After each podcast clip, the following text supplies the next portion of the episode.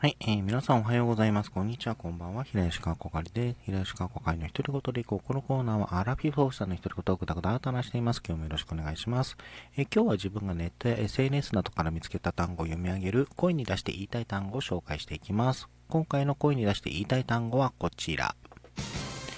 生首ヘアゴム。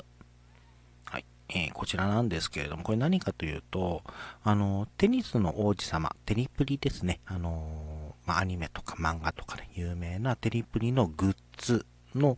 ことを指しているんですが、あの、2023年の4月にですね、あの、テニプリのグッズとして、あのー、まあ、ヘアゴム、キャラクターの顔が、顔がプリントされているいるあのヘアゴムが販売されてたんですが、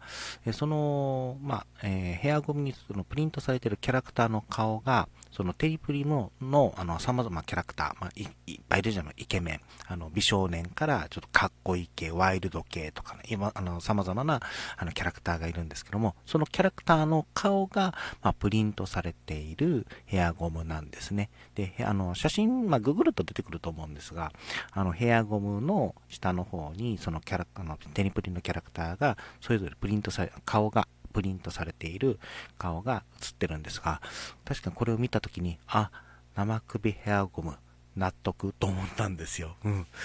あの、まあ、以前ですね、ちょっと調べたら、以前もこの、まあ、キャラクターの顔がプリントされているヘアゴムって、テニプリのグッズとして出してたらしいんですね。で、その時は、その顔が、あの、デフォルトキャラ、あの、まあ、可愛らしいキャラクターに、あの、キャラクター、可愛らしいキャラクターでプリントされていたのがあって、あ、これだったら、まあ、これは可愛いなとか、なんか普段使いとかね、あの、ワンポイントとかアクセントとかにもなんか使えるのかなとか思って見てたんですけど、今回のこの、コラボ、あの、グッズ見た時には、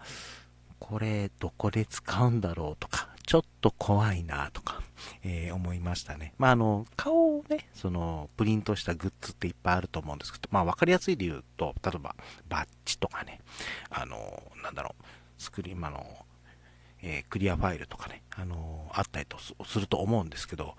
ヘアゴム、あの、リアルキャラ、まあ、リアルというかね、その、デフォルトされてないキャラクターを、そのヘアゴムの、あの顔に持って、あの、ヘアゴムに加えると、あの、生首になるんだっていうのを今回、え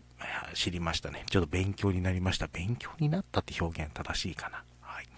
えー、今回は、えー、のあ、今回の声に出して言いたい単語は、えー、生首ヘアゴムでした。はい。えー、今回はこの辺りで終わりたいと思います。お相手は平吉川子会でした。最後まで聞いていただいてありがとうございました。でも、これさ、あのー、まあ、最後に一言なんですけど、これあの、企画、そのグッズを販売する企画の担当の人、なぜ許可出したんですかね？はい。それではまた。